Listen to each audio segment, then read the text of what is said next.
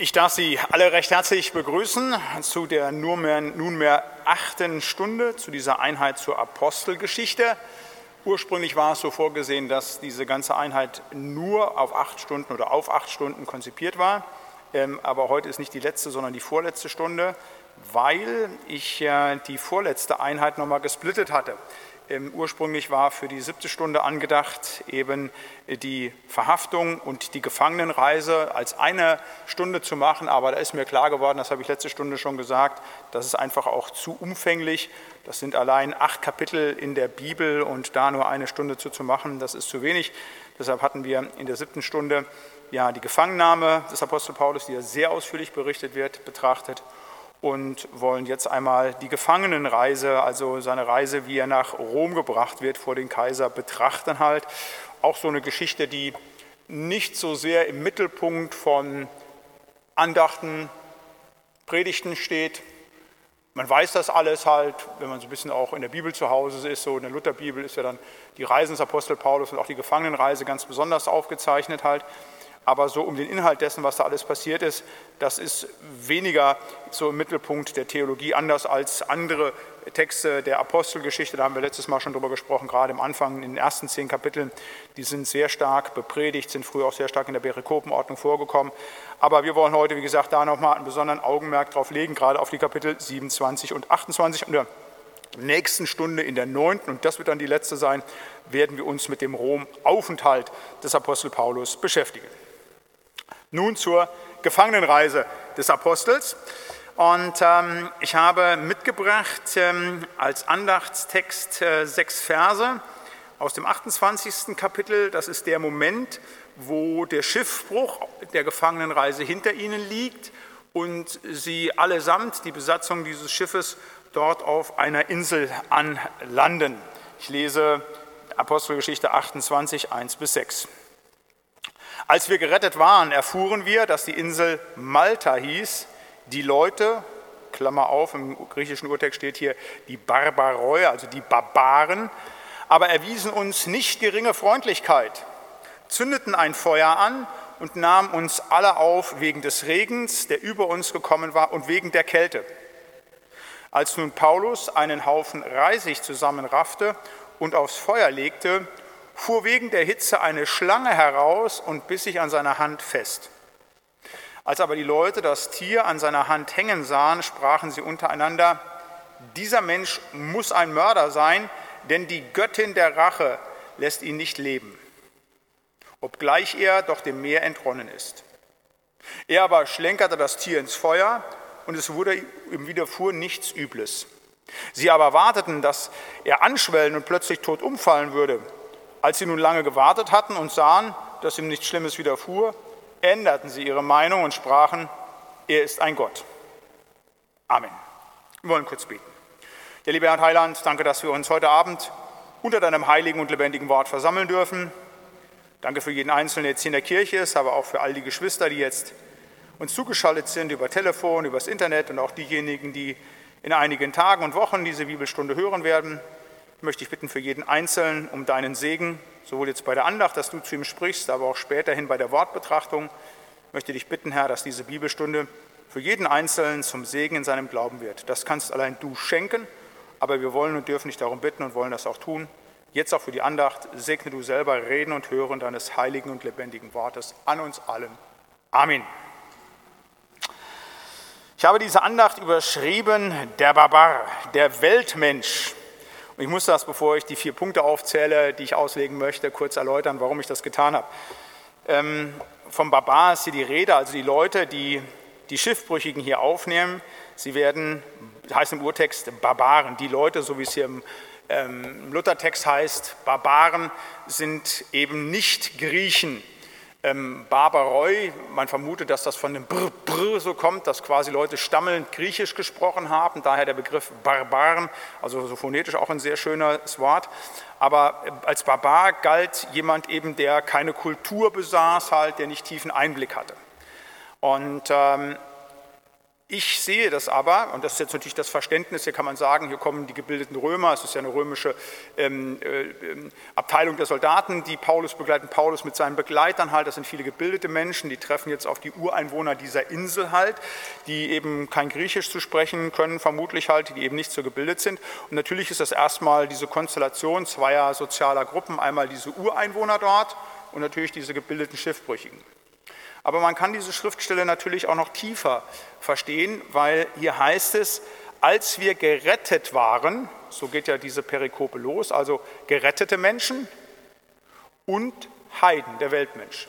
Und diesen tieferen Sinn, von diesem tieferen Sinn zu sagen, der Weltmensch, der nicht gerettete Mensch, der eben nicht bei Jesus Christus ist, der nicht Griechisch kann, in dem Sinne zu sagen, dass er eben versteht, was im griechischen Neuen Testament steht, halt zu sagen, davon möchte ich das verstehen. Das so als kurze Einleitung, wie ich zu diesem Überschrift komme, der Barbar, der Weltmensch. Und wir wollen auf diese Barbaren, auf den Barbar gucken, auf den Weltmensch, für den diese Menschen so ein Stück weit exemplarisch stehen. Denn so sind Menschen ohne Jesus Christus. Vier Punkte. Die Freundlichkeit des Weltmenschen, Zweitens das Urteil des Weltmenschen.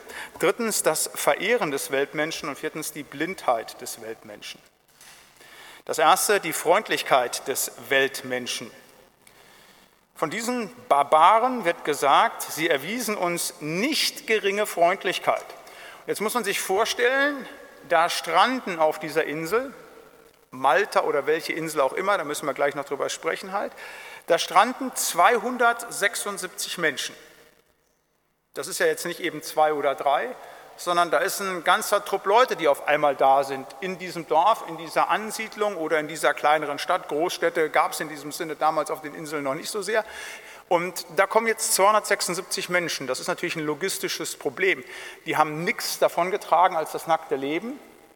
Vielleicht noch ein paar Goldstücke, ein bisschen Sesterzen oder sonst irgendetwas, aber nichts zu essen. Die sind total nass, der Regen, der Sturm halt, die sind durchgefroren. Und diese Menschen, diese Weltmenschen, die nehmen sie auf, die wärmen sie.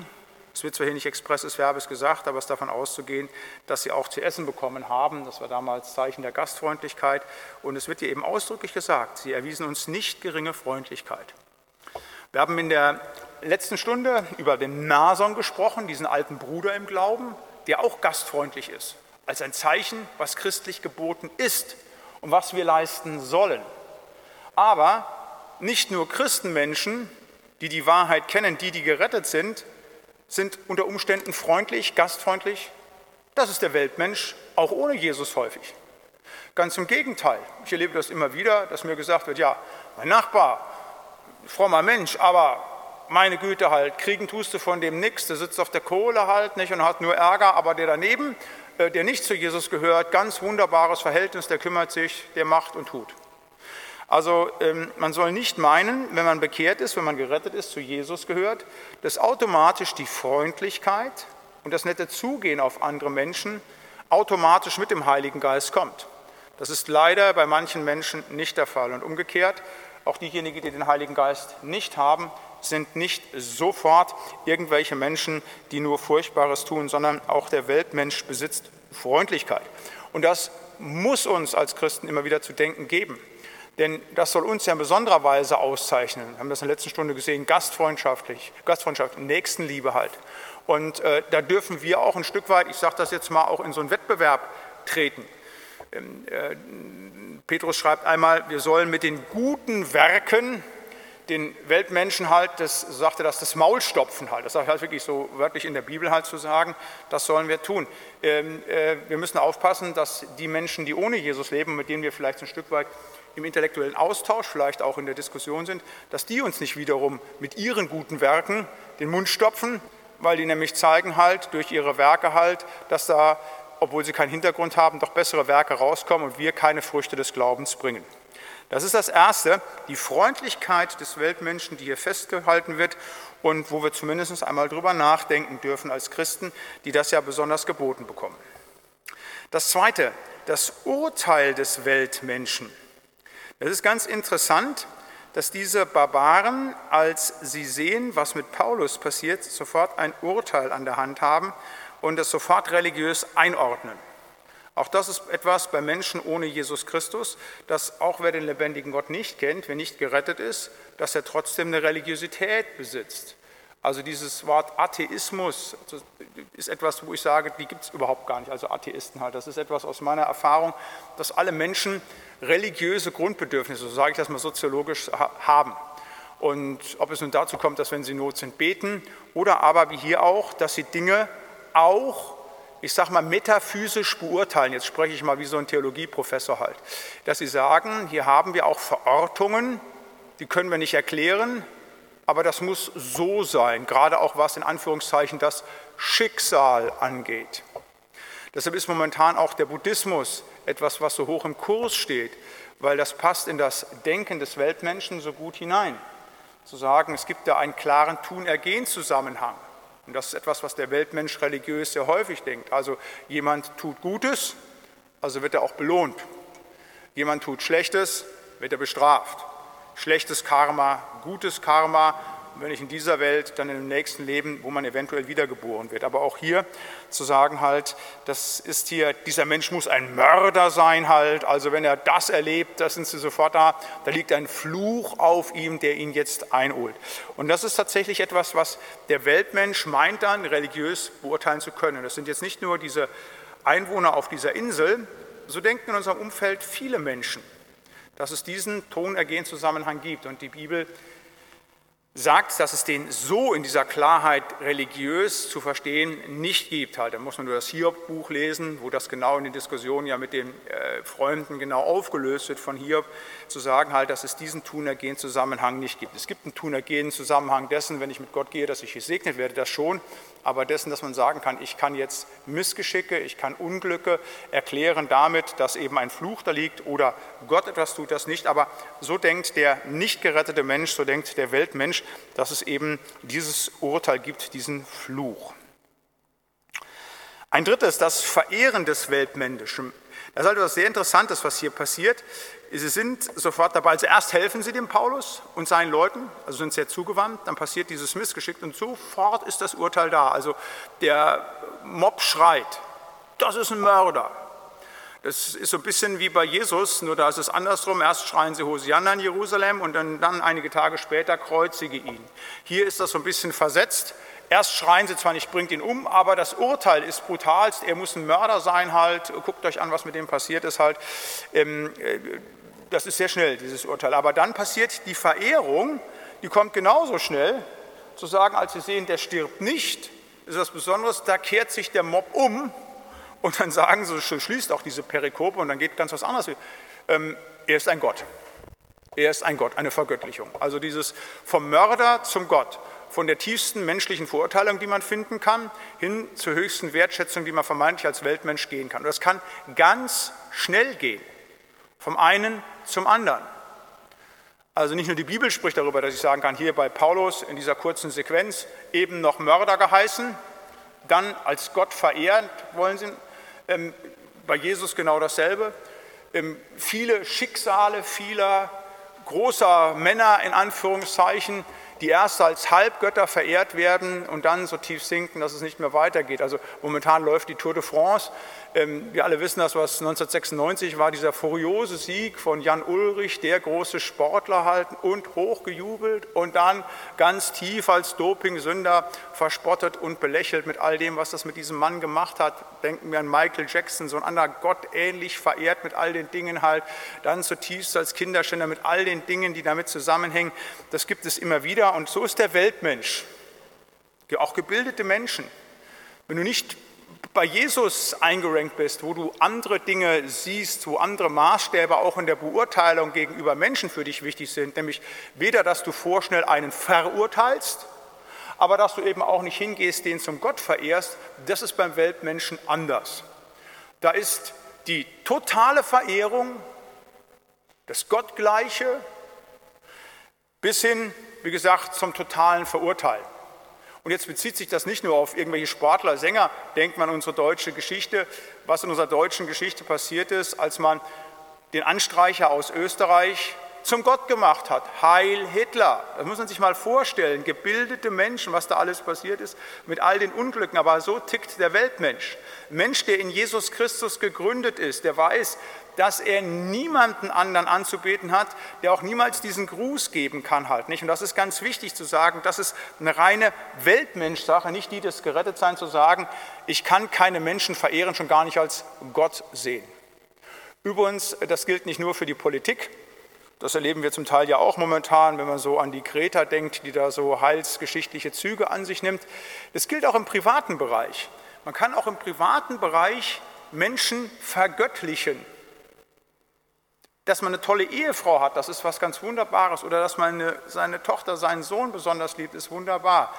Aber vorsichtig da, wo die eben auf Podeste gestellt werden, wo sie Gott gleich werden.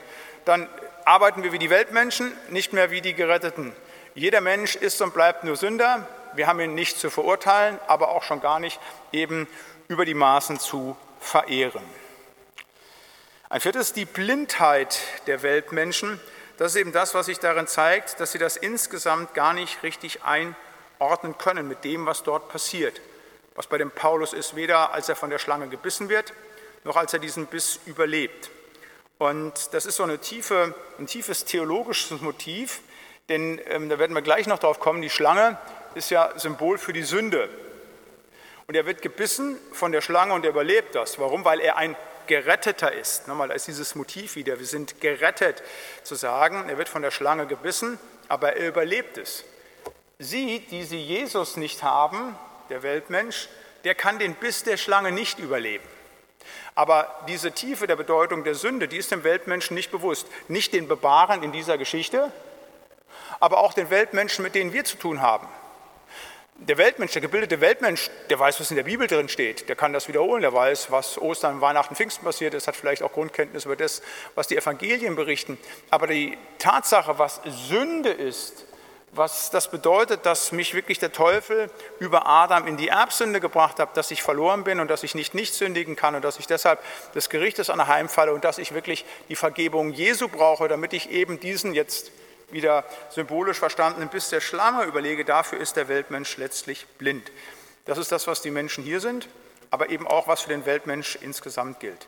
Deshalb auch das nochmal eine Geschichte tiefer Theologie. Man kann die ja überlesen, diese äh, sechs Verse und sagt, naja, das ist eben so eine kleine Anekdote am Rande, wo eben Paulus Bewahrung erfährt halt. Ne? Aber gerade wenn man einfach nochmal sieht, gerade in diesem Gegenüber von gerettet sein, und von den Barbaren, dann darf man nochmal einfach darüber sich auch nochmal Kenntnis verschaffen, wie denn der Weltmensch ist. Er ist freundlich, er urteilt schnell, er verehrt häufig die falschen Dinge, aber er ist blind auch für die wesentlichen Dinge des Evangeliums. Amen. Wir wollen beten. Ja, lieber Herr Heiland, wir wollen dir Dank sagen, dass wir in deinem Wort immer wieder lernen dürfen, Herr. Aber wir wollen uns über das, was du uns beibringst, nicht überheben, über andere Menschen, schon gar nicht über den vermeintlichen Weltmenschen, den Menschen, der dich noch nicht kennt, Herr. Wenn du uns Dinge jetzt zeigst in deinem Wort, so ist es einfach uns zur Kenntnis. Aber Herr, schenk es, dass wir da nicht irgendwie urteilen oder andere verurteilen. Wollen ich auch bitten, dass es uns gelingt, dass wir wirklich wie Gerettete leben und uns nicht in das hineinziehen, was der Weltmensch ist, dass wir nicht andere verurteilen oder andere verehren, Herr. Das wolltest du immer wieder schenken, Herr, dass wir wirklich leben können als Menschen, die aus deinem Rettungswerk leben können und sich davon bestimmt sein lassen, aber eben nicht werden für die Menschen halt, die dich nicht kennen und nicht im Neuen Testament zu Hause sind. Danke, Herr, dass wir dein Wort haben und danke, dass du uns in deinem Wort begegnest. Amen.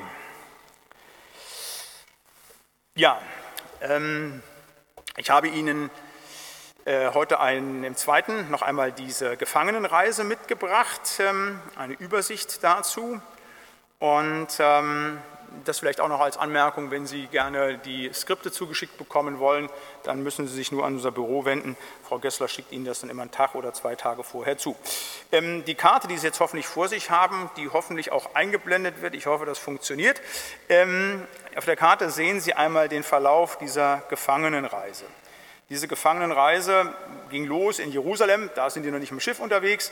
Äh, da haben wir letztes Mal drüber gesprochen. Dort wird ähm, Paulus gefangen genommen, weil ein Mordanschlag gegen ihn geplant wird, wird er dann nach Caesarea gebracht. Dort ist er zwei Jahre im Haft bei den Statthaltern halt.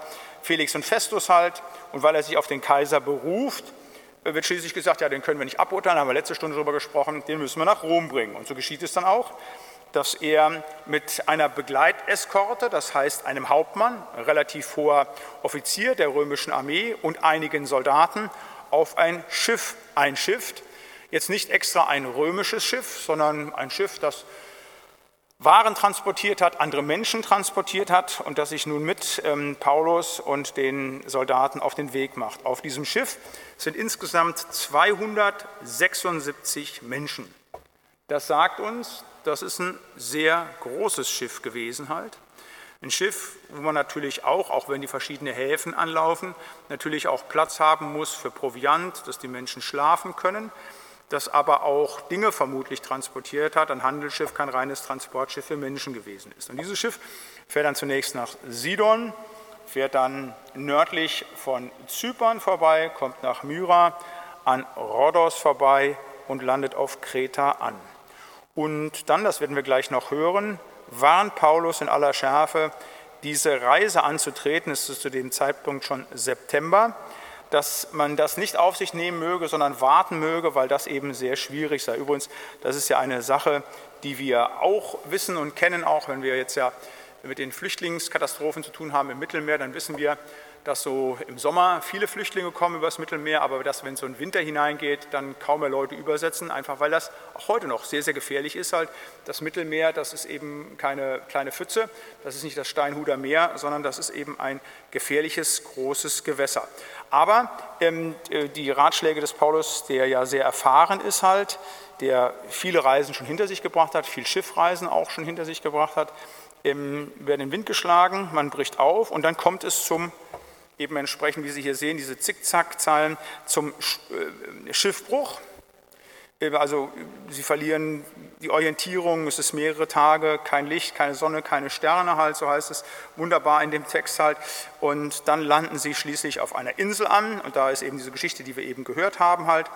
Und von dieser Insel geht es dann weiter nach Sizilien halt und dann über Regium bis eben nach Rom. Das ist die Gefangenenreise, so wie sie hier dargestellt ist. Das vielleicht so als kleine Anekdote. Ähm, äh, ich erzähle die Geschichte immer so gerne, weil die mich tief geprägt hat. Das war einer der größten Schreckmomente meines Lebens. Die hat mit der ähm, Gefangenenreise des Apostel Paulus zu tun. Ich bin 1987 in Ostberlin gewesen und bin dort in einem modernen theologischen Antiquariat gewesen. Das heißt, da konnte man theologische Bücher kaufen, die es alle im Westen gab die waren da fest gebunden. Für Ostmark, ich weiß noch ganz genau, Werner Georg Kümmel, Einführung ins Neue Testament, das kostete als Paperback 60 D-Mark und kostete drüben festgebunden 20 Ostmark, umgerechnet nur 5 Mark. Das war ein Paradies für jeden Theologen, die wir damals so Bücher, Bücher, Bücher.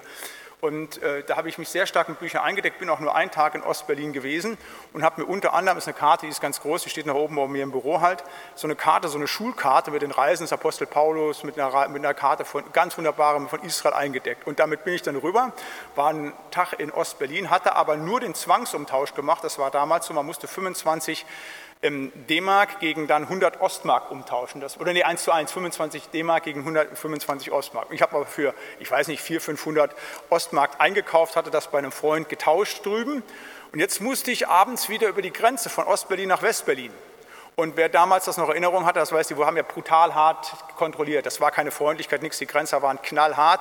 Es war da so eine Reihe von vielleicht 70, 80 Leuten. Wir stammten, trippelten drüber. Manche Leute wurden so durchgewunken, da wurden die Pässe kontrolliert. Und ich stehe dann da, bibbernden Herzens, weil ich denke, oh, oh, oh, wenn die jetzt Quittungen verlangen, weil das haben die zum Teil und stellen fest, ich habe da nicht meinen Umtausch gemacht, habe ich Riesenprobleme. Die haben da wirklich Ärger gemacht, wer weiß, was passiert wäre. Und ich stehe da, es sind zwei Grenzsoldaten, die mich kontrollieren, und dann tritt ein Unterleutnant ein Unterleutnant raus, der war angetrunken, ich roch das an der Fahne. Was haben Sie da? Ich sage, eine Karte von der Bibel, ausrollen.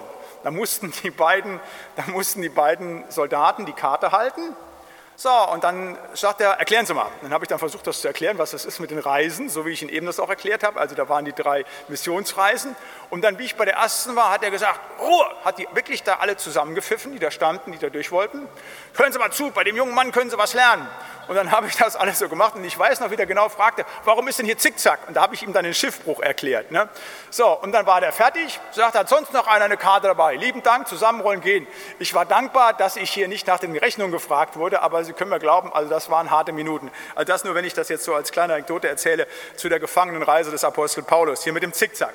Ja, allerdings, das wusste ich zu dem damaligen Zeitpunkt nicht, zu dem Zickzack, da muss man sagen, ich habe damals diesem Leutnant noch erzählt, ja, er ist dann in Malta angelandet und so steht es auch in der Bibel drin. Im Urtext steht da Melite. Und diese ähm, Bezeichnung Melite kann Malta sein, aber es hat ähm, vor einigen Jahren, das glaube ich jetzt schon knapp 20 Jahre her, einen begeisterten Hobbysegler gegeben, der gläubig war und ist, und, aber nicht Theologe, und der hingegangen ist und hat aufgrund der wirklich detaillierten nautischen Schilderungen in Apostelgeschichte 27 und 28 einfach mal diese ganze Reise aus Seemannssicht nachgestellt und hat dann festgestellt, es ist unmöglich bei den Windverhältnissen, die im Mittelmeer herrschen, bei den Strömungsverhältnissen zu diesem Zeitpunkt, dass er auf Malta gelandet sein kann, sondern er legt in dieser Arbeit nahe, dass ähm, Paulus auf Korfu gelandet ist beweist das auch wirklich an vielen Dingen, auch zum Beispiel mit den Schlangen, die ihn gebissen haben, halt mit all den Sachen. Äh, da, da gibt es auf Malta gar keine Schlangen und all diese Dinge. Also jedenfalls war diese Arbeit von einem theologischen Laien, einfach nur von einem ähm, Seemannsbegeisterten, so fantastisch, dass die Universität Marburg diesem Mann einen Ehrendoktor gegeben hat, halt, ne, zu sagen, weil das einfach so stichhaltig war.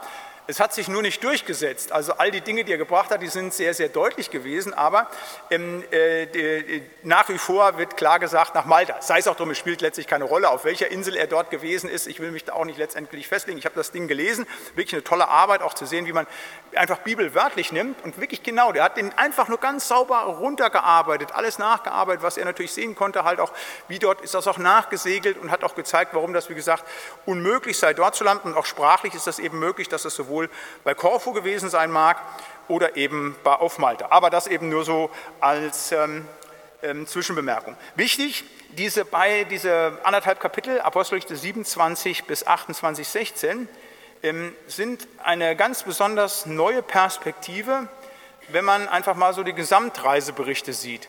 Wir haben ja über die Missionsreisen gesprochen des Apostel Paulus, diese drei Reisen, die er gemacht hat, das sind ja auch unglaubliche Kilometer, die er dort abgerissen hat. Ähm, aber dort wird kaum detailliert berichtet, was die Strapazen, was die Nöte und Schwierigkeiten sind, obwohl es die zuhauf gegeben hat. Also ähm, in der Apostelgeschichte wird es überhaupt nicht erwähnt, das wird alles so beiläufig abgetan. Aber ähm, wir wissen, dass es dort die gab. Ich lese mal einen Text aus ähm, dem Korintherbrief, das einfach zur Verdeutlichung, wo Paulus genau darauf eingeht halt. Also nur von den Dingen, die er hier berichtet, wissen wir so gut wie nichts von den Missionsreisen. Er schreibt dann, von den Juden habe ich fünfmal erhalten 40 Geißelhiebe, weniger einen. Ich bin dreimal mit Stöcken geschlagen worden, einmal gesteinigt worden. Dreimal habe ich Schiffbruch erlitten, wir wissen von einem halt. Ein Tag und eine Nacht trieb ich auf dem tiefen Meer. Ich bin oft gereist, ich bin in Gefahr gewesen durch Flüsse, in Gefahr unter Räubern, in Gefahr unter Juden, in Gefahr unter Heiden, in Gefahr in Städten, in Gefahr in Wüsten, in Gefahr auf dem Meer, in Gefahr unter falschen Brüdern, in Mühe und Arbeit, in viel Wachen, in Hunger und Durst, in viel Fasten, in Frost und Blöße. Und außer all dem noch das, was täglich auf mich einstürte, um die Sorge der Gemeinden. Also das ist, erste, ist 2. Korinther 11, ähm, die Verse 24 bis 28, die ich gerade vorgelesen habe. Da ist etwas von den Leiden so ein bisschen zu spüren, die aber nur im Brief auftauchen, weil er den Korinthern zeigen will, wie viel er auch um die Gemeinde gelitten hat. Aber in den Schilderungen der Missionsreisen finden wir da so gut wie gar nichts drüber. Da wird einmal berichtet halt, also wie sie fast gesteinigt werden, aber das ist wie so ein Nebensatz. Und das ist jetzt hier bei dieser Gefangenenreise ganz anders. Die Gefangenenreise liest sich so wie ein Logbuch, so ein bisschen früher, wenn Sie Raumschiff Enterprise kannten halt nicht, dann ist er immer so äh, Captain James T. Kirk und dann erzählt er quasi, was auf diesen Reisen passiert ist mit all den Gefahren. Und genau das ist hier, sind diese anderthalb Kapitel dieser Bibel, detaillierte Schilderungen, wie sie in den Sturm hineinkommen und es immer schlimmer wird. Sie schmeißen die Ladung über Bord, dann schmeißen sie das Getreide über Bord, kappen die Beiboote, die Leute haben Angst, sie sehen gar nichts mehr. Also es ist unwahrscheinlich ganz, ganz tief, wo man sich fragt, hallo, wo steckt denn da die Theologie drin?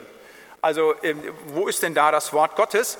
Und da werde ich gleich drauf kommen, dass diese Gefangenenreise tatsächlich eine ganze Menge theologische Motive bildet. Aber erstmal wichtig, das zu sehen, dass wir hier so ein bisschen was ganz Besonderes haben, nämlich einfach auch dieses ganze Elend, dieses ganze Leid, was Gott gesehen hat und dem es wichtig war, dass es in der Bibel steht ist ja kein Buch von Menschen, wo man sagen könnte, ja, müssen wir dem Apostel, äh, dem Lukas da mal einen Vorwurf machen, dass er das damit hineingenommen hat. Vielleicht ähm, äh, nett zu sehen, wie damals gereist wurde mit all den Problemen. Nein, Gott war es wichtig, dass auch das einfach mal klar benannt wird in der absoluten Tiefe, in der Härte, mit all dem, was das ja bedeutet halt. Das wollte Gott, dass es überliefert ist. Und deshalb lohnt es sich dann auch danach zu fragen, ja, was sind denn dann da so die theologischen Implikationen? Da kommen wir gleich zu. Ähm, wichtig noch einmal, wir müssen uns auch vor Augen halten, was das bedeutet, äh, dort diese Schifffahrt unternommen zu haben, diesen langen Weg. Wir müssen immer wieder uns vor Augen halten, wir befinden uns in einer Zeit, die 2000 Jahre vorbei ist, äh, mit technischen Möglichkeiten, die nicht die unsrigen sind.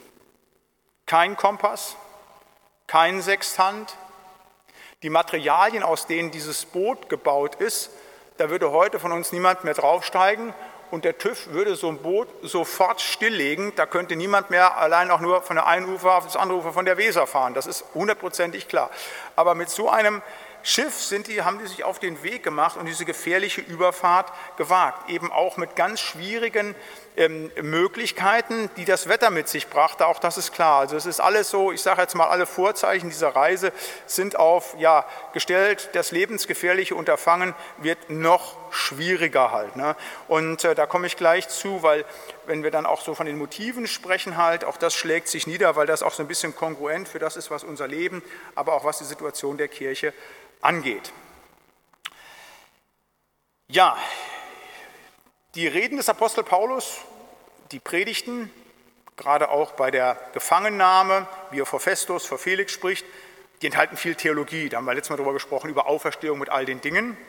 Hier, wie gesagt, Erzählungen mit kurzen Redeblöcken, die Paulus dann immer wieder hat, aber eben auch ganz viele Motive, die eben in dieser Erzählung auch in Theologie enthalten. Und ich habe mal so vier Motive rausgegriffen, die mir sehr wichtig sind bei dieser Gefangenenreise. Und dann komme ich gleich äh, zu einem Teil dieser äh, Gefangenenreise, die ich auch das nochmal näher auslegen möchte.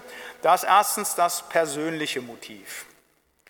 Paulus ist in einer extrem schwierigen Situation. Er ist angeklagt von dem jüdischen Establishment, er muss sich jetzt vor dem Kaiser vor Gericht verantworten. Das ist insgesamt schon eine sehr unangenehme Situation, zu sagen, ha, er muss hier mit einem Prozess rechnen, der eventuell Todesstrafe nach sich zieht. Aber es ist auch so, dass die gesamten Bedingungen der Reise zu diesem Prozess eben ganz widrig sind. Der furchtbare Sturm, in den sie hineinkommen, die falsche Zeit, zu der sie fahren, aber eben auch das werden wir gleich lesen mit, der, mit dem Schlangenbiss halt. Also es gibt ganz, ganz, ganz, ganz viele Dinge, die sehr, sehr schwierig sind. Aber über all dem steht eins, Paulus ist fest in Gottes Hand. Und damit ist diese Gefangenenreise auch eine Mutmachgeschichte.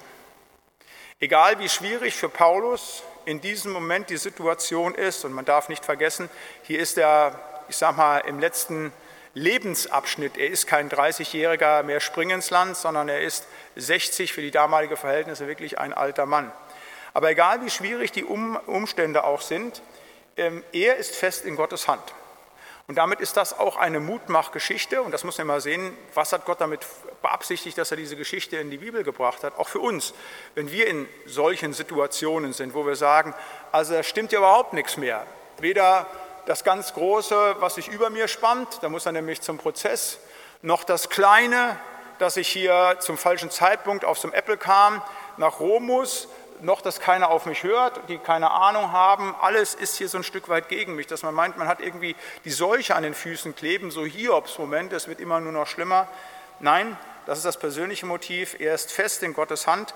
Und auch wenn er persönlich in ganz schwere Stürme und nicht nur in diesen aktuellen Sturm, wo eben das Wasser des Mittelmeers da ihn bedroht, sondern das ist ja auch ein tiefes Bild für ihn ins Leben. Er wird angegriffen, aber er ist gehalten von seinem Gott. Das ist das Persönliche, was durch diese Geschichte durchklingt. Diese Geschichte hat aber auch ein ekklesiologisches Motiv, also Ekklesiologie ist eben die Lehre von der Kirche. Und das Bild für die Kirche, gerade auch im Mittelalter, war immer wieder das Schiff.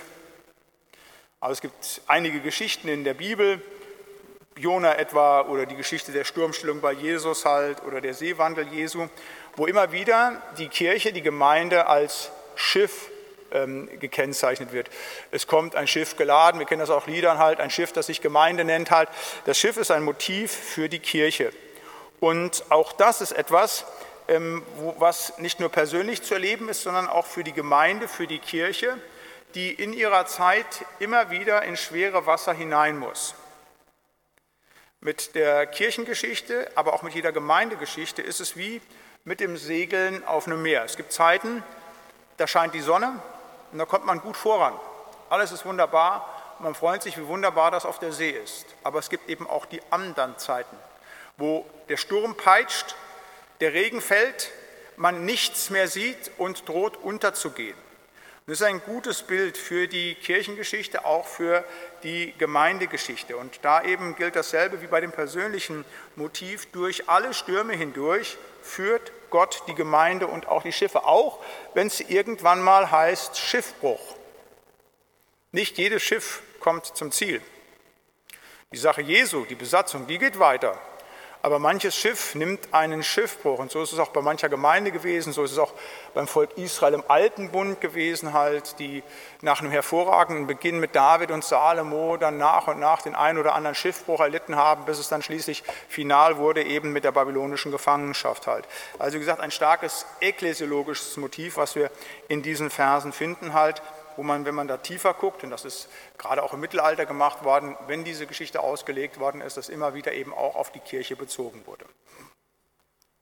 Diese Geschichte enthält ein, das ist das dritte, Hamatologisches. Äh, die Hamatologie ist die Lehre von der Sünde Motiv. Also es geht um Sünde eben auch hier, gerade was wir gleich oder was wir eben schon gehört haben mit der Schlange.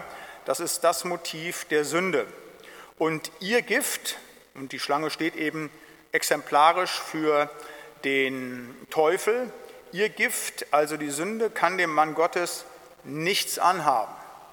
Das ist etwas ganz Tiefes zu sagen bei allen Angriffen, die jetzt final darin münden, dass die Schlange ihn auch noch angreift hat. Alles andere war ja so allgemein, aber jetzt kommt dieser persönliche Angriff mit der Schlange.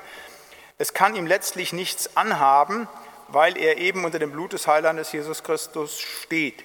Das wird hier zwar nicht expresses Verbes gesagt, sondern hier wird eben nur davon erzählt, dass er diesen Schlangenbiss, also dieses, diesen Angriff oder diese Verteidigungsreaktion eines Tieres ähm, überlebt. Aber es meint natürlich eben auch, äh, wenn man es ähm, typologisch sieht, wenn man es sieht vom Verständnis her, zu sehen, dass der Mann Gottes eben oder auch die Frau Gottes gefeit ist gegen die Angriffe des Widersachers. Und das ist ganz wichtig auch für die ähm, persönlichen Stürme, dass man das weiß, ich bin in letzter Konsequenz sicher, mir kann nichts passieren. Das ist etwas sehr Stärkendes, was etwas Großartiges.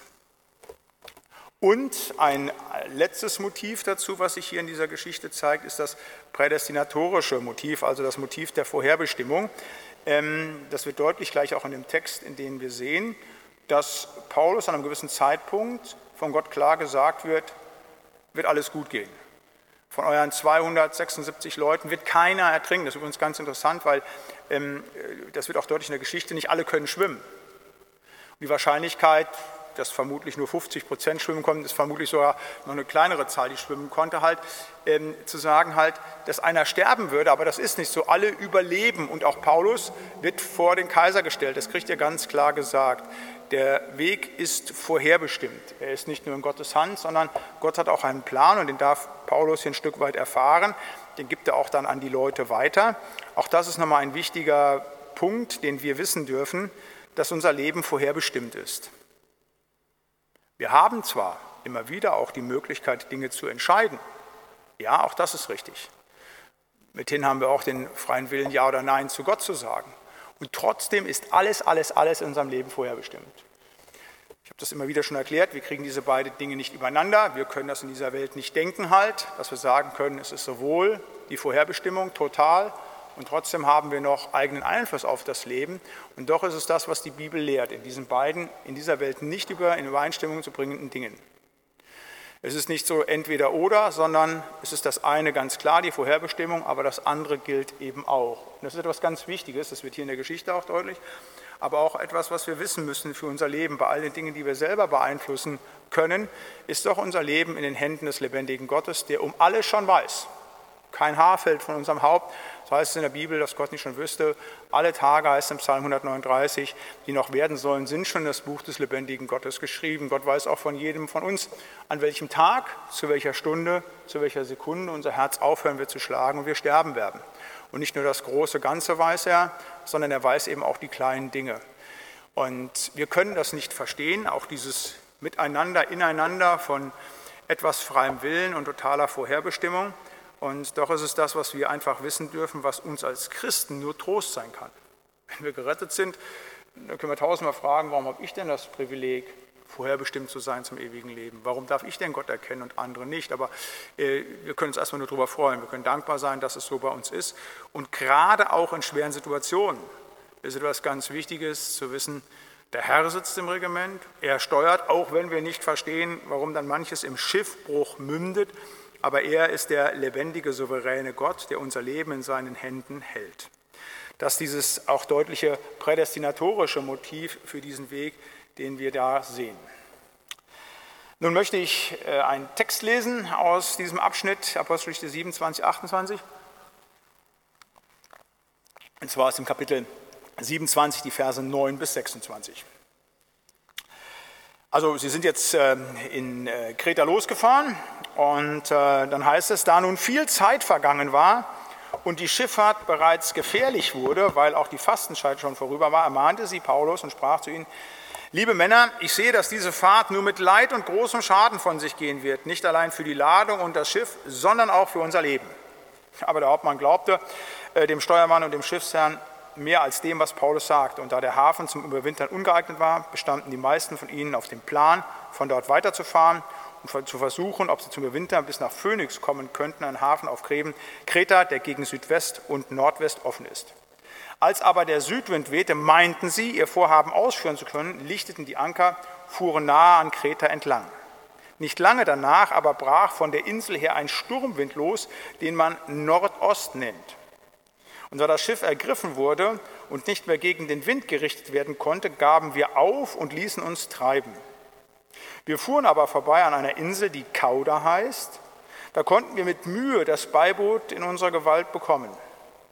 Sie zogen es herauf und umspannten zum Schutz das Schiff mit Seilen. Da sie aber fürchteten, in die Syrte zu geraten, ließen sie den Treibanker herunter und trieben so dahin. Und da wir großes Ungewitter erlitten, warfen, wir, warfen sie am nächsten Tag Ladung ins Meer. Und am dritten Tag warfen sie mit eigenen Händen das Schiffsgerät hinaus. Da aber viele Tage weder Sonne noch Sterne schienen und ein gewaltiges Ungewitter uns bedrängten, war alle unsere Hoffnung auf Rettung dahin. Und als man lange nichts gegessen hatte, trat Paulus mitten unter sie und sprach, liebe Männer, man hätte auf mich hören sollen und nicht von Kreta aufbrechen, dann wäre uns Leid und Schaden erspart geblieben. Doch nun ermahne ich euch, seid unverzagt, denn keiner von euch wird umkommen, nur das Schiff. Denn diese Nacht trat zu mir der Engel Gottes, dem ich gehöre und dem ich diene, und sprach, fürchte dich nicht, Paulus, du musst vor dem Kaiser gestellt werden, und siehe, Gott hat dir geschenkt alle, die mit dir fahren. Darum, liebe Männer, seid unverzagt, denn ich glaube Gott, es wird so geschehen, wie mir gesagt ist. Wir werden aber auf eine Insel auflaufen.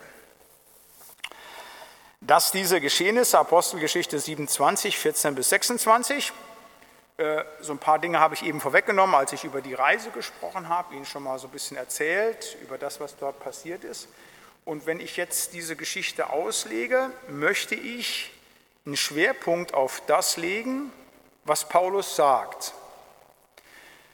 Und das, was Paulus hier sagt, ist für mich, ich habe das auch so überschrieben, ein homiletisches, also Homiletik ist die Lehre von der Predigt, also wie man Menschen mit ein homiletisches Kleinod, weil man hier sieht, was tatsächlich die Ansprache des Mannes Gottes, der ja in einer unglaublichen Vollmacht spricht, der sie warnt, der eine klare Offenbarung Gottes kriegt, was das ausmacht, womit das zu tun hat, wie das aber auch in Frage gestellt wird. Also so habe ich das überschrieben. Ich möchte also von, diesen, von der Rede des Apostel Paulus da einfach so einige Punkte zu sagen halt.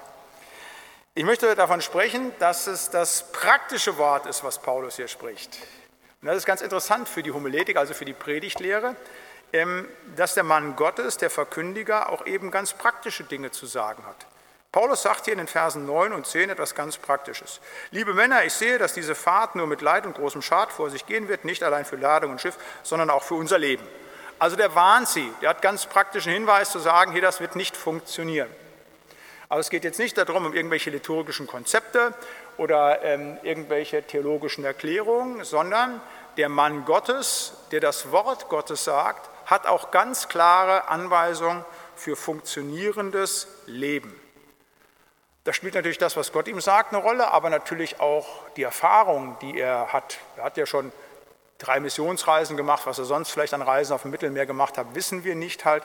Ähm, aber Paulus ist in der Lage, als Mann Gottes auch praktische Dinge weiterzugeben. Das klingt erstmal ganz banal, aber die Bibel ist nicht nur hier in diesem Punkt so, sondern an vielen, vielen Dingen ist die Bibel, ich nenne es ja immer wieder die Gebrauchsanweisung fürs Leben.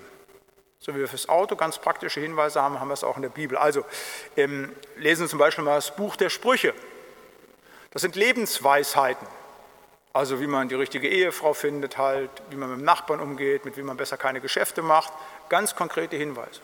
Auch im Neuen Testament, wenn er im Epheserbrief heißt, also lass die Sonne nicht über deinem Zorn untergehen. Das ist ein ganz praktischer Hinweis, wie zum Beispiel Eheleute miteinander umzugehen haben oder wie man eben auch Konflikte zu betrachten hat. Oder äh, das Wort des Ehebruchs halt nicht, du sollst nicht begehren deines nächsten Weib. Da steckt erstmal gar nicht viel an Theologie hinter, sondern zu sagen, ist erstmal ein ganz praktischer Hinweis zu sagen, wie kann Leben funktionieren, wie geht es schief. Also ähm, das meint eben auch Theologie, ganz praktische Hinweise. Zu sagen, hey, hier ist eine Gefahr, wenn du das tust, geht es schief. Es sind nicht nur irgendwelche metaphysischen Sphären, wo wir von einem Gott sprechen, der transzendent ist, also weit weg von uns ist, sondern Theologie hat eben auch immer mit ganz praktischen Dingen zu tun, handfesten Dingen, die wirklich hilfreich fürs Leben sind halt und wenn sie missachtet werden, die dann wie hier zum Schiff vorführen. Ein homiletisches Kleinod. Ein zweites, das prophetische Wort des äh, Paulus. Der sagt hier voraus, wir werden auf eine Insel auflaufen. Es ist vorher schon prophetisch, als er sagt, es gibt große Gefahren. Auch das ist Prophetie, ist nicht nur, dass man sagen kann, okay, ich kann konkretes Ereignis in der Zukunft voraussagen. Prophetie ist vor allen Dingen auch Zeitansage, wo man sagt, hey, wenn ihr so weitermacht mit eurer Sündhaftigkeit, wenn ihr mit diesem falschen Tun weitermacht, dann werdet ihr den Zorn Gottes auf euch ziehen. Das sind allgemeine Wahrheiten, die aber der Gemeinde, die aber auch der Welt immer wieder zu sagen sind. Aber es ist auch prophetisch, wenn man etwas bekommen hat, für die Zukunft zu sagen, so und so wird es aussehen. Aber das hat alleine damit zu tun, dass der lebendige Gott Paulus das gegeben hat. Hier müssen wir sehen, ähm, Paulus hat ja noch keine Bibel. Und hier ist noch eine andere Zeit, das ist die apostolische Zeit, wo Gott noch in anderer Weise zu Männern gesprochen hat. Wir können prophetisch reden, nicht weil wir angesprochen werden in irgendeiner Vision, in irgendeinem Traum. Wir können prophetisch reden, weil Gott uns hier in seinem Wort ganz klare Dinge gegeben hat. Auch gerade die Dinge, die, wie sie werden, müssen wir nur sprechen, gerade auch in der Konformantenricht über die Offenbarung, über die Endzeit. Wir können Dinge sagen, nicht alles ganz genau, ganz konkret wie Paulus hier, aber doch Dinge, wie die Welt enden wird und was passieren wird, wenn die Welt ohne Jesus Christus lebt halt. Also das gehört auch dazu, wenn der Mann Gottes spricht, also wenn jemand bevollmächtigt spricht, dass er eben auch eben in die Zukunft hinein Dinge sagen kann. Bei Paulus war es noch tatsächlich dieser Hintergrund, dass, Paul, dass Gott ihm das direkt gesagt hat. Wir haben die Schrift, wo Gott uns direkt einfach auch Dinge über die Zukunft sagt. Ein homiletisches Kleinod. Ein drittes, das abgelehnte Wort des Paulus. Ich sage deshalb homiletisches Kleinod, weil man hier vieles fürs Predigen lernen kann. Und eins ist ganz wichtig für die Predigt, für jeden Prediger, und für jede Predigt, dass Predigt, so prophetisch, so praktisch wahr sie auch sein mag, immer wieder Ablehnung erfährt. Das gilt jetzt nicht nur für den, der auf der Kanzel steht, sondern auch wenn ihr das Wort Gottes weiter sagt, in Wahrheit und Klarheit, gehört die Ablehnung dazu. Hier heißt es im Vers 11, der Hauptmann glaubt dem Steuermann und dem Schiffsherrn mehr als dem, was Paulus sagte. Wir stehen mit dem, was wir verkündigen, wenn wir von Jesus sprechen, in einer Konkurrenz zu dem, was andere sagen. die mir erklären, du kannst dein Leben dann sichern, wenn du viel Geld hast. Wenn du gesund bist, wenn du die Dinge tun kannst, dann hast du dein Leben im Griff. Wir stehen in Konkurrenz mit anderen Religionen, mit allen Sinnanbietern halt zu sagen. Und viele glauben diesem Wort mehr als uns. Ähm, diese Ablehnung erlebt Paulus auch in auch viel schrafferer Form. Also hier macht man einfach nicht, was er gesagt hat. Als auf der ersten Missionsreise dort äh, in Ikonien predigt, da lehnen ihn derart ab, dass sie ihn steinigen wollen halt, dass sie sagen, hier, den bringen wir um. Also massivste Ablehnung des Wortes Gottes. Oder äh, zu Beginn der Apostelgeschichte, Apostelgeschichte 7, äh, wie der Stephanus gesteinigt wird. Auch massive Ablehnung der Verkündigung Gottes. Jesus selber halt zu sagen, der verkündigt, obwohl er so vollmächtig gepredigt hat. Jesus, Es ja machen können, jeder, der meine Worte hört, wird gläubig. Das wäre Jesus möglich gewesen. Nein, es kommen einige zum Glauben, andere gehen weg und lehnen ihn ab. Das gehört mit dazu, das ist ganz wichtig, auch hier zu wissen, für unsere Wortverkündigung, auch den Dienst, den wir in Martini tun, auch wenn wir Wort ausstreuen, Ablehnung von etwas nur abwinken bis hin zu ganz schroff gehört mit zum Predigtdienst dazu. Ein homiletisches Kleinod. Das vierte, das bekennende Wort des Paulus. Auch das ist etwas, was hier deutlich wird in diesem Text, wo Paulus spricht, wo der Mann Gottes spricht. Wenn er spricht in Vollmacht, dann bekennt er sich zum lebendigen Gott. Er sagt hier im Vers 23, diese Nacht trat zu mir der Engel Gottes, dem ich gehöre und dem ich diene. Und das ist etwas ganz Wichtiges, dass wir das in unserer Verkündigung, in unserem Weitergeben bezeugen. Eben, dass wir Gott gehören und ihm dienen. Das ist der Zentralinhalt. Und das muss auch deutlich werden, wenn wir vor Menschen sprechen, dass das immer wieder rüberkommt. Vielleicht nicht äh, in den ersten zwei Minuten, aber dass Menschen, wenn sie mit uns Umgang haben, dass sie merken, wem ich gehöre und wem ich diene. Josua 24, ähm, also nicht nur hier singulär, sondern eben auch auf dem Landtag zu Sichem. Äh, da stellt Josua dem Volk ja nochmal vor, welche Wege es zu gehen gehen könnte, was es machen kann. Und dann sagt er, ihr könnt machen, was ihr wollt. Ich aber und mein Haus wollen dem Herrn dienen. Das heißt, wir gehören dem Herrn und wir dienen dem Herrn. Und ähm, dieses Bekenntnis ist etwas ganz Wichtiges, was wir immer wieder auch in der Welt leisten müssen. Und das ist Teil auch der Aufgabe in der Predigt zu sagen, dieses Bekenntnis zum lebendigen Gott immer wieder auch zu bringen. Aber nicht nur, wenn der Pastor predigt, das muss man natürlich an allererster Stelle abverlangen, aber auch für euch zu sagen, wenn ihr das Wort weitergebt, das tatsächlich zu bekennen. Auch in Situationen halt wie hier, wo es um Leben und Tod geht, ganz andere Situationen zu sagen, zu bekennen, ich gehöre Jesus Christus und ich diene diesem Jesus Christus. Ich möchte daran erinnern, wer Jesus bekennt vor den Menschen, der wird auch von ihm bekannt, vor dem Vater. Wer ihn aber nicht bekennt, der wird verleugnet von Jesus Christus ein homiletisches Kleinod. Ein fünftes, das tröstende Wort des Paulus. Auch das ist etwas Wichtiges für den Dienst des Predigenden halt, ne, dass man den Menschen, mit denen man zuspricht, natürlich auch die Wahrheit sagt, auch sagt, dass es einen zornigen Gott gibt, ein Gericht gibt, dass Dinge schlimm enden, aber dass sie getröstet werden. Das ist etwas ganz Wichtiges halt. Ähm, hier heißt, sagt Paulus, seid unverzagt, keiner von euch wird umkehren, nur das Schiff. Ähm, das ist etwas Wichtiges, dass wir immer wieder diesen Auftrag haben, das Evangelium als Trostbotschaft weiterzugehen. Und wenn wir das tun, dann können wir den Menschen auch sagen, ihr könnt unverzagt sein, es wird niemand umkommen. Das ist ein ganz tiefes Wort auch. Nochmal, das ist natürlich bezogen auf die Situation hier, aber das ist ein Wort, was wir Menschen sagen dürfen. Seid unverzagt, ihr werdet nicht umkommen, wenn ihr Jesus habt. Ja, eure Schiffe, eure Häuser, eure Autos, der Kaninchenstall und weiß der Kuckuck was, das wird alles umkommen, das wird alles kaputt sein. Aber ihr nicht, weil da ein anderer ist, nämlich Jesus Christus halt zu sagen, das ist etwas Richtiges. Und das ist der Trost, den wir zu bringen haben. Und es ist ganz wichtig, dass das auch immer wieder in der Predigt, in der Verkündigung, natürlich des Pastors als erstes, hier wiederhole ich mich, aber auch bei euch immer wieder wichtig ist. So sehr ihr Menschen auch sagen müsst halt, naja, hier bist du falsch, hier musst dich korrigieren, tröstet immer wieder auch Menschen, weil die Menschen trostbedürftig sind. Die haben Angst, die wissen nicht weiter. Und ihnen dann zu sagen, hey, ihr könnt unverzagt sein, ihr werdet nicht umkommen, weil er, Jesus Christus, da ist, da dürft ihr drin getröstet sein. Ein homiletisches Kleinod. Ein sechstes, das bevollmächtigte Wort. Das ist etwas Entscheidendes für die Sache. Das gibt ganz viele so diese, diese Predigtaspekte, aber auch für euren Verkündigungsdienst. Das entscheidend ist, dass das Wort, das der Mann Gottes spricht, bevollmächtigt ist. Das ist die Kernfrage beim Predigen. Nicht, dass wir Theologie studieren, nicht, dass wir ganz, ganz viel in der Bibel wissen, dass wir eine geschliffene Rhetorik haben, dass wir viele gute Geschichtchen kennen, die wir fesselnd dann rüberbringen, wo die Leute uns an den Lippen hängen. Das Entscheidende für die Verkündigung ist die Vollmacht. Das Wort bevollmächtigt wird. Und zwar dadurch, dass Gott wirklich sich zu dem stellt, was dort gepredigt wird und in dem Zuhören etwas tut. Und das ist das Entscheidende für jede Predigt, auch für euer Zeugnis, wenn ihr mit Menschen spricht, dass Gott Vollmacht schenkt. Die alten Brüder nannten das früher Salbung, also hat das, was gesagt wird, Heiligen Geist, ist das bevollmächtigt.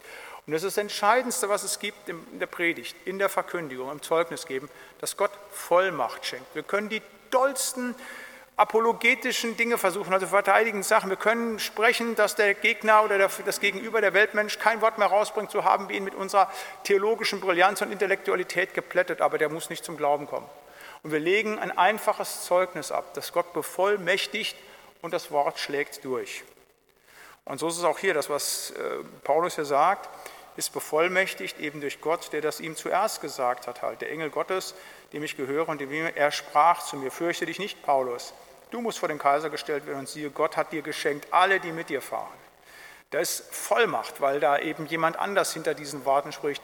Er gibt sie nur weiter, Paulus. Und das ist entscheidend auch zu sagen, dass wir immer wieder darum bitten, dass wenn wir mit anderen Leuten sprechen, sei es in der Predigt, das gilt jetzt für die Prediger, aber auch im Zeugnis, das wir geben, dass wir immer wieder um Vollmacht bitten. Das ist das Entscheidende. Das andere darf dann auch noch sein, die geschliffene Rhetorik, die guten Merkgeschichten, wunderbar, wenn das ist. Aber das Entscheidende ist Vollmacht. Übrigens auch wichtig, wenn ihr betet für Prediger, immer wieder beten um Vollmacht. Also wenn ihr sonntags in den Gottesdienst geht, bittet Gott, dass er dem Prediger Vollmacht schenkt, dass er in Vollmacht das Wort auslegen kann. Darauf kommt es an. Und dann wird auch eine Predigt gesegnet sein. Dann ist das Wort Gottes gesegnet, so wie hier, dass eben in Klarheit und Wahrheit Paulus Dinge weitergeben kann. Und dann passiert es auch, dass wenn in Vollmacht gesprochen wird, das Wort sich im Leben von Menschen offenbart. Das ist der siebte und letzte Punkt zu diesem homiletischen Kleinod, zu sagen, das Wort, das Paulus hier spricht, offenbart sich ja dann im Leben derer, die dabei sind. Der stellt sich dahin in diesem Sturm. Wir müssen uns die Szene vorstellen. Die haben seit Tagen keine Sonne gesehen, keinen Stern. Die haben alle schon über Bord geschmissen der, der, Steuermann, der Schiffsbesitzer, die sind alle fertig. Der, wenn ihr das weiterlest, der ähm, Hauptmann hat schon gesagt, so, wenn die Gefangenen abhauen, nicht nur Paulus-Gefangene, dann bringen wir alle um, die abhauen. Äh, nur Paulus lassen wir leben, da hat ein bisschen Furcht halt zu sagen. Also es sind hier furchtbare Szenarien, also es geht um Leben und Tod. Es ist also ganz, ganz schlimm. Es eskaliert. Und dann kommt Paulus hin und sagt genau das. Also passt auf, müsst euch keine Gedanken machen, seid unverzagt, Gott hat mit mir gesprochen, hält in der Ansprache. Und dann kommt es genauso, das Schiff geht kaputt, alle 276 überleben, wir haben das ja eben da in, bei dem Schiffbruch da gehört, in der Geschichte zur Andacht halt zu sagen, alle kommen raus und sie sehen, das ist wahr. Es wird jetzt nicht berichtet, wie viele von diesen 276 zum Glauben gekommen sind, halt, aber das meint eben offenbartes Wort zu erkennen. Das Wort ist wahr. Menschen erleben das in ihrem Leben, wenn der Prediger in Vollmacht spricht. Das war der sechste Punkt halt zu sagen, dass diese Dinge wahr werden, weil es eben bevollmächtigt ist durch den lebendigen Gott halt zu sagen. Und dann offenbart sich etwas. Und das ist etwas, dass die Wahrheit des Wortes Gottes sich dem Gläubigen sowieso offenbart, der sieht, für den ist das wie ein offenes Buch, der versteht das. Aber eben, das ist auch das Wunder, was im Leben eines Weltmenschen passieren kann, dass wenn solche großen Dinge passieren, auf einmal durch die Offenbarung der Wahrheit, die das Wort Gottes selber macht, denn das Wort Gottes legt sich selber aus und hat eine selbstauslegende, selbstbezeugende Kraft, dass es dann zum Glauben kommt. Wir werden sehen jetzt zwar nicht, wer alles zum Glauben gekommen ist, aber ähm, das dürfen wir wissen für unseren Dienst, für unser Zeugnis, wenn wir es geben, halt, wenn wir es in der Vollmacht des lebendigen Gottes tun, dann wird sich das Wort Gottes offenbaren und klar zeigen, dass es die Wahrheit ist. Diese sieben Punkte, wie gesagt, für mich ein homiletisches Kleinod, wo man ganz vieles lernen kann an dem, was eben auch Predigt ist, beziehungsweise was das ist, was der Mann Gottes oder die Frau Gottes im Zeugnis gegenüber anderen weitergeben kann mache an dieser Stelle einen Punkt zur eben der Gefangenenreise des Apostel Paulus. In der nächsten Stunde werden wir uns mit dem Romaufenthalt des Apostels beschäftigen. Ich möchte gerne noch mit Ihnen und für Sie beten. Ja, lieber Herr Heiland, wir wollen dir von Herzen Dank sagen, dass wir immer wieder in deinem Wort lesen und auch lernen dürfen, Herr.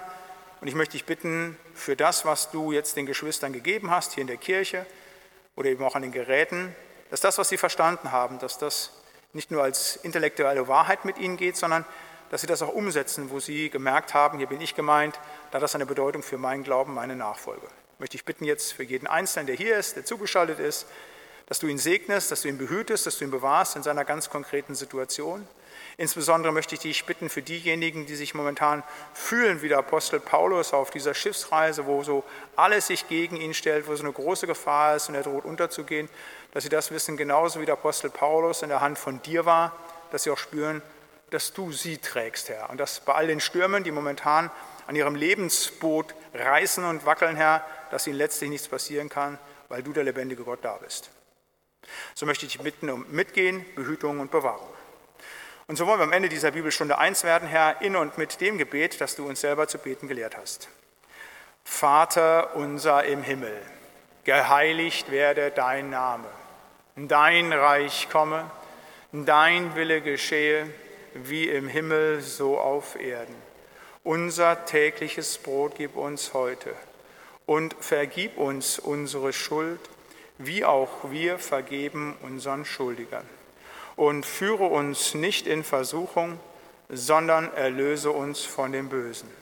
Denn dein ist das Reich und die Kraft und die Herrlichkeit in Ewigkeit. Amen. Der Herr segne dich und behüte dich.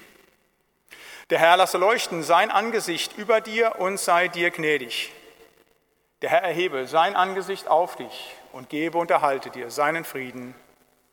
Amen. Nächste Woche geht es weiter mit, der, mit dem Auf- Romaufenthalt des Apostel Paulus. Euch allen, Ihnen allen noch einen schönen Abend. Seid Jesus anbefohlen. Tschüss.